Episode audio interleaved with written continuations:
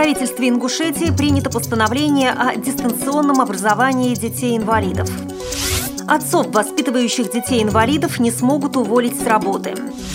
Центр занятости населения города Кемерово предлагает более 300 квотируемых рабочих мест для инвалидов.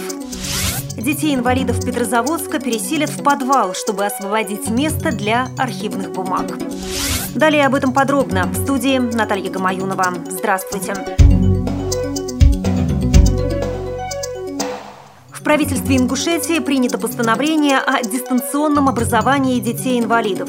Министерству финансов республики поручено при подготовке проекта закона предусмотреть денежные средства на софинансирование мероприятий по организации дистанционного образования детей-инвалидов, обучающихся на дому.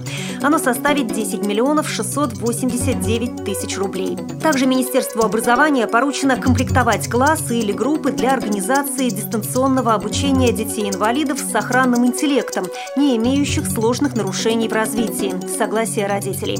Осуществлять обучение детей-инвалидов при наличии рекомендаций, содержащихся в соответствующем заключении психолого-медико-педагогической комиссии, организовать курсовую подготовку педагогических работников для организации работы по дистанционному обучению детей-инвалидов.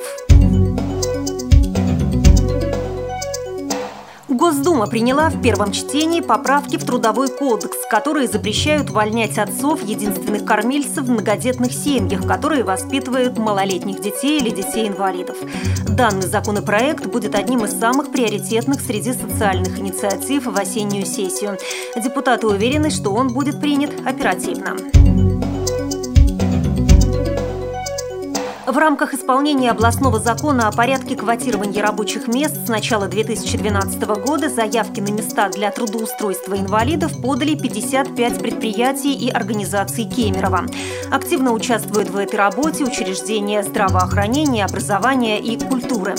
Граждан с ограничениями по здоровью приглашают предприятия и организации торговли, общественного питания, пищевой промышленности и сферы услуг.